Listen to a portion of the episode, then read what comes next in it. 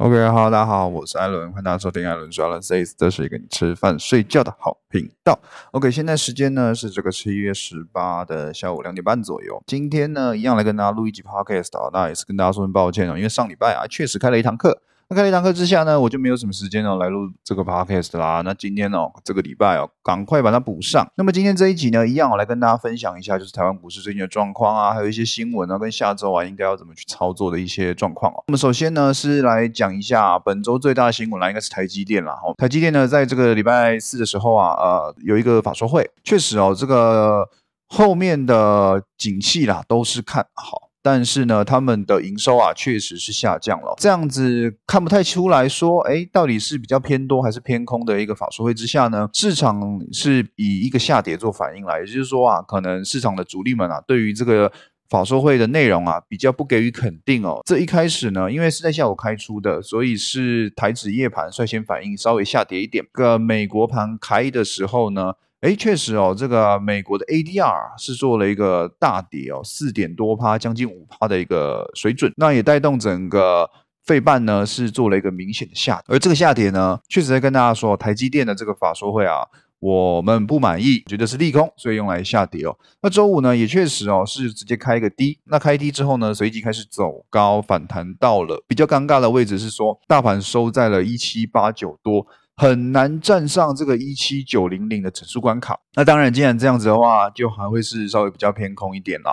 那果不其然哦，这个礼拜五夜盘呢，台积电 ADR 继续下跌，费半呢继续破底。那整个纳斯达克啊、四大指数啊表现其实都进入修正阶段哦。所以呢，下礼拜一啊开低的机会啊，基本上是非常高的哈。那这个是先跟大家做的一个其中的重点啦。就是说，台积电啊，啊，确实啊，在三天哦大涨二十九块之后啊，在周四法说会出来之后，整个就又被扭转成稍微比较偏空的一个态势了。那等下再来跟大大家分享一下，说那这个状况之下呢，下礼拜应该要注意哪一些事情？好，那么再来呢，另外一个重点啊，是这个美中贸易战啊，确实哦，从一开始的互相征关税啊，慢慢的演变成了全球上啊。只要有关美中的，都会被稍微拿来啊话题一下。譬如其中一个呢，就是美国啊去禁止新疆的棉花哦。美国联邦参议院啊两党议员呢都无意的通过最新法案了，禁止所有中国的新疆或者是该地区制造的商品输入美国。这个就是表示什么？表示美国呢要重击新疆的制品哦，且呢是趁势的立法，想要全面的封杀。而这东西呢，其实对台湾是个好事哦。像南纺一四四零南纺哦，这个纺织厂呢将进入大量的转单期哦，这个是纺织的第一个好消息呢。那么再来呢，就是新疆制的多晶系哦，也将因此哦禁止销入美国。像这个台湾的太阳能厂呢，像是达能啊、茂迪、元晶啊，都有一个利多的反应哦。这个是其中一个美中贸易战的战场那另外一个呢，就是半导体。这个英保守党前党魁哦表示啊。他说：“中国呢正在使用可疑的方法，有意抢夺半导体霸主的地位。那目前呢，台湾台积电啊、南韩三星还有美国英特尔。”的半导体制造商啊，大概占据全球的晶片啊，有至少五成以上啦，应该五成还算低估哈。那么，身为世界工厂的中国呢，在美中贸易战跟华为禁令事件之后啊，他们啊确实是在积极的扶植中国的半导体产业，其实也蛮明显的啊。那也就是说呢，半导体啊又是一个另外一个美中贸易战的战场。那么这一次的战场呢，谁哦是在暴风眼中心哦啊，那就是我们的台积电大大哈，因为台积电呢是全球晶圆代工第一名的一个公司嘛，谢谢。下来呢，会不会是说，哎，美国为了压制中国的半导体地位哦，开始把台积电哦纳入整个战略的一个重要的棋子了？必须是这样讲哦。你看，像台积电呢，去年哦就有到美国设厂嘛，那现在呢又有所谓的要不要在南京设厂的一个事情讨论了，会不会变成就是说，哎，那中美双方较量之下，台积电反而是一个要较量的？小型战场，那台积电要怎么去应付，才能继续维持世界上这个独一无二的地位？我觉得是我们值得去思考的啦。为什么？因为中美双方的战争，其实台湾呢一定有份哈。因为这个不管是主权啊，或者是地缘位置啊，这一些哦，呃，都是一个兵家必争之地哦。台积电呢，又变成是。其中一个重要的武器。那这个要偏向哪一方，或者是说如何在两方之间呢站稳一啊两边不讨坏，两边都讨好的一个状况之下，才能稳定的发展哦。这个我觉得是未来一个趋势啦。这是其中一个新闻。再来呢，另外一个新闻啊，我相信这个新闻可能会大家会比较开心哦，就是航运指数。航运指数呢，本周啊再度创下了一个新高哦。那主要原因呢，还是因为塞港啊，还有这个需求哦，整个订单的需求哦是非常大的哦。所以呢，我记得这礼拜啊，然后又继续上涨，好，又继续上涨上来。所以下礼拜呢，有几个重点大家去注意一下。那我等下慢慢提。那另外一个呢，也是一个好消息，就是航空业。美国的这个航空业呢，美国航空啊，周四的时候表示呢，已经哦要求哦，疫情期间自愿休假的约三千三百名员工啊，到十一月。或十二月的时候呢，返回工作岗位哦，去满足不断增长的旅客需求。这个美国航空呢，还特别表示哦，到二零二二年的三月呢，公司呢将会新招聘约八百名的空服人员。这完全就是一个后疫情时代的好消息哦。那这个消息呢，其实在周五的时候，长荣航或者是华航啊，并没有到一个很明显的表态哦，就是没有很明显的受贿。那接下来下礼拜会不会有机会？我觉得是有机会的。为什么？因为呢，刚刚讲到的这个航运指数的创高。再加上呢，航空业哦，确实开始试出一些利多之外呢，下礼拜有一个重点就是航运的股东会。周一呢是阳明哦，那万海呢是周二。长荣是周三，再加上长荣呢，在二十号之后啊，要从处置股第二阶段之中呢出狱了啊，这出狱了。那这个出狱之下呢，目前看起来啊，要进入第三阶段了的难度非常高，基本上应该就没事了哈，就是长达四周的这个时间啊，一个月的时间呐，总算是要解除了。那么长荣呢，在周四周五的时候呢，都做了涨停做收哦。虽然如此，但现行来说，其实还没有到很漂亮。不过也因为长荣啊，跌幅真的是稍微比较深一点的状况之下呢。啊，相较于阳明跟万海啊，周五的涨幅呢，哦，是明显领先于阳明跟万海的。那么下礼拜呢，前半周啊是非常看好运输的。为什么？刚除了海运跟航运啊都出现好消息之外呢，我们可以了解到哦，台积电啊在礼拜四、礼拜五呢做了一个比较明显的修正。也就是说，运输除了有利多消息的支持之外呢，还有台积电的下跌哦，会导致资金流动。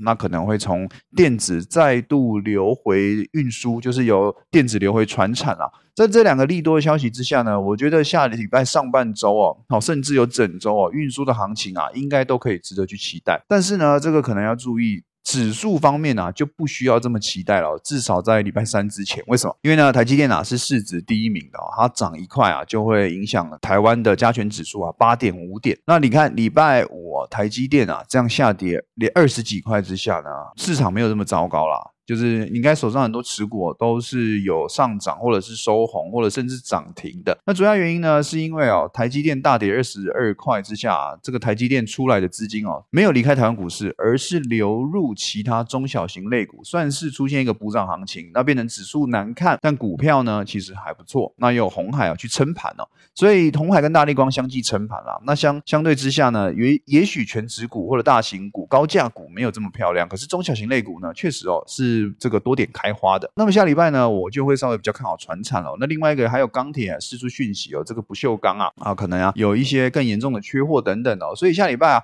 我至少上半周啊都蛮看好船产的。而指数方面呢，在面临台积电被卖出，然后下周三又是周结又是月结算的状况之下，万八是一个非常大的压力位置。我认为在周三之前呢，都比较难站上。但你说要大跌吗？我觉得一七五啊，一七六这边呢，应该就有一个比较明显的支撑区了。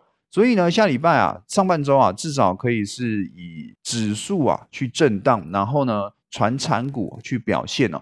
呃的这个状况之下度过前面这三天了，那后面两天呢，可能就要看一下结算完之后啊，K 棒的现行走势啊，然后整个资金的轮动啊，再去判断了。所以上半周呢，我是看好船产，这个是以上这些新闻，大家可以去值得期待。那讲完了这个新闻面啊的部分之后呢？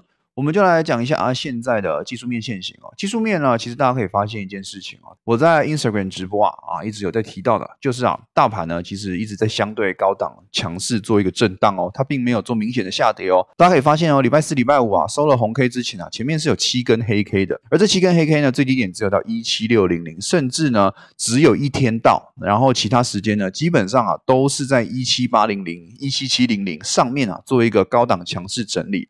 也就是说啊，虽然指数表现没有到很好看，但是呢，整个股票表现啊，我相信不会太差。其呢，在周四周五之前哦。台积电啊是连三天上涨了三十块、二十九块了啊，每天上涨大概十块左右啊，这是一个很强势的撑盘表现。这因此呢，导致哦台湾股市啊确实哦哦在这个修正阶段啊是用盘带。跌哦，盘整代替下跌呢，度过了这段修正期间。那么周四周五呢，又再度创了一个历史新高哦。而这个周四创历史新高之下呢，我在我的盘后文呢订阅文中啊是有说到的哦，确实哦，这个一八零三四哦是不太可能站稳的，隔天应该要有个修正，比较保守看待啊。那确实周五开低走高，也有遇到了一个修正。那这个修正之下呢，我认为万八周三之前都站不稳，也就是说啊。虽然开低走高啊，但下周一啊应该比较难继续做一个上涨。那么也很明显哦，就是哦这个台指夜盘哦，已经在周五的时候呢做一个大跌，跌破一七八零零的位置了。周一呢基本上应该是开跌的，不过开跌呢，我相信大家也啊也不用太在意哦，就是啊其实应该还是会开低走高的，好应该还是会开低走高的。为什么会这样子去想呢？啊，因为呢来跟大家解释一下。首先呢，下个月是月结算啊。那月结算呢，大家可以去看一下这个 O P 未平仓，就是选择权未平仓量啊，确实哦，万八之上啊，几乎每百点位置啊都有两万口以上的这个未平仓啊，也就是说啊，上面啊全部都是压力区啊。那周三之前呢要去突破啊，那难上加难。而那么相对的呢，啊，你可以看到 Put 方这边看了，其实要到一七六一七七啊。才有万口的未平仓量啊，那相对应之下呢，这些啊其实应该就是所谓的支撑区了啦。哈，再加上呢这个多头啊一直很想要做价，政府很想要做多的行情之下呢，哦确实哦哦可能会遇到一个修正，但这个修正可能都会遇到一个急弹，因为呢在一七六一七七这边哦，虽然不及于万八以上的两万口的大量，但是呢确实哦一万多口的量也算得上是一个支撑区了啦。那么。下周一的有可能状况呢，是会先走低啊，开低走低。那看到一些支撑区之后呢，会不会有反弹？那么再加上呢，啊，我现在的脚本是规划说电子不好嘛，那船产呢，因为有法说会啊，长荣要出来啊，然后又航运啊、空运啊，都有一些利多消息，钢铁有一些利多消息之下，船产呢势必啊是在下下礼拜啊前三天哦的一个撑盘要角。在这个状况之下呢。如果船产啊涨幅还不错，那跌跌势呢？整个大盘的跌势啊，应该会受到缩链、受到限制的。所以现在大家要注意的是，说应该还是有下跌可能，也有可能有创低。不过这个创低呢，大家不用紧张，好，大家不用紧张，是正常的资金流动。我还是非常看好七月整个行情的。那我们再讲回来啊，我们再讲回来，现在呢，整个大盘啊，周五夜盘还没发生之前呢，诶日 K 哦是站上全部均线的哦，而且呢收了一个小红 K 哦，所以啊下个礼拜啊可以去注意啊。目前来说日 K 还是一个多头格局，多头格局不是说不会修正嘛，因为周五这样子走，晚上这样子走，确实遇到修正了。那遇到修正之下就要去看了，我们碰到支撑区能不能止跌，甚至收一个角。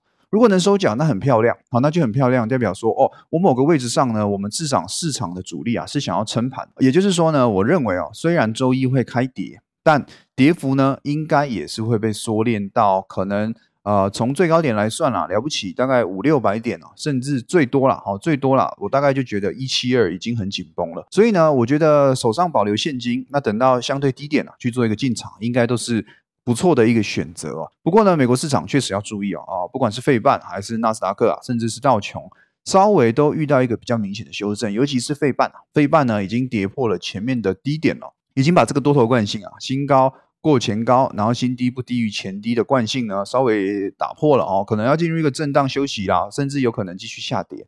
那这个状况之下呢，确实哦，对于台湾的电子产业啊，呃，应该会遇到一个比较明显的压力了哈，比较明显的压力。那这个时候呢，只要船产有起头，运输有起头，我相信啊，跌势是会遇到赫指的哈，遇到遇到，不要说赫指啊，遇到。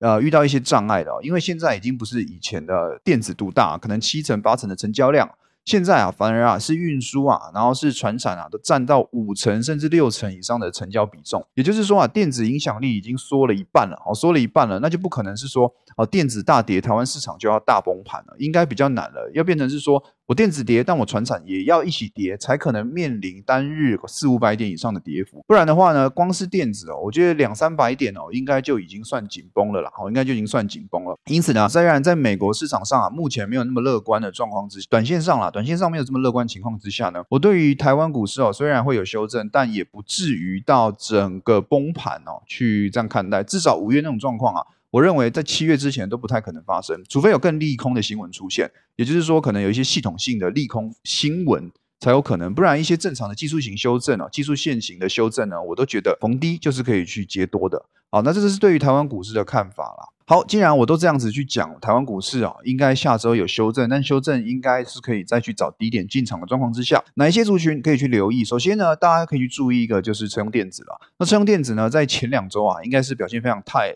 呃，这个表现非常强势的，不管是这个台办或强茂。那我们讲以台办为例子好了，台办啊，在呃，连两天哦，上礼拜在这礼拜啊，遇到两天高达十六趴的修正之后啊，哦，在周四周五呢，都稍微收了一个红哦，都有去做一个比较止跌的状况发现了。如果大盘遇到一个比较大的修正，会不会车用电子刚好是做第二次修正落，后面态势会不会又再起？这个是大可以去留意的。那么再来另外一个，我现在下半周蛮看好运输的，虽然呢，长荣、阳明、万海啊。在技术线型哦，日 K 来说啊，都已经跌破了一些比较重要的均线啦，已经开始有高档啊进入一个震荡期了。可是短时间内呢，我觉得要反弹个一定的程度啊，那种十趴以上的程度啊，下礼拜三之前啊，应该都是很有看头的哦，都是可以去期待的。那么再来，除了这个呢，像是这个钢铁啊，钢铁啊，下礼拜呢，我也是蛮看好的哦，就是船产的两大龙头啊，都可以去稍微注意一下啦。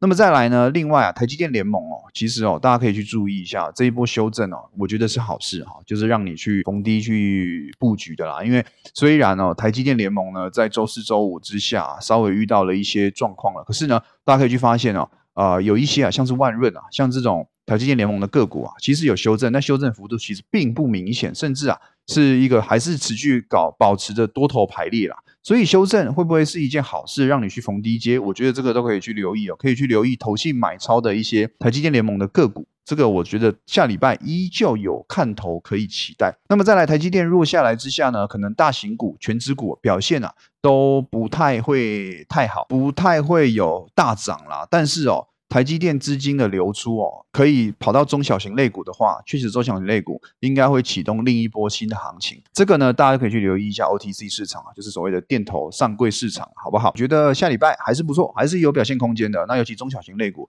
大家可以去仔细研究一下刚刚讲的这些族群里面有没有现形比较好看的。或者是消息面有一些消息的，那或者是筹码面啊有法人去照顾的，我觉得都可以多加的留意。好，那么下礼拜的行情大概就是这样子哦。看整周啦，整周来说，我应该是前半周看保守，后半周看周三结算怎么样啊？原则上啊，应该会比较稍微看好一点。那指数呢跑到这个位置哦，我也跟大家提醒一下，真的是在高档。相对高档位置，那你说要这个每天有持续上涨呢？我觉得难度稍微偏高一点了哈，偏高一点了。也就是说啊，现在操作啊，我认为如果你是较差型的玩家，比较适合短打，当然不是建议当冲啦，可能隔日冲啊，两三日冲啊，看好一个个股啊，有抓个三天呃红 K 这样子哦，先出场哦，然后再等低档啊去接哦，我觉得会比较好了，我觉得会比较保险啊，不是说没有个股会连涨或者是大涨啊。是，我觉得在这个状况之下，难保大盘啊有一些什么突发性的状况都很难去预测。那不如哦，让自己的资金哦快速的轮动哦，跟着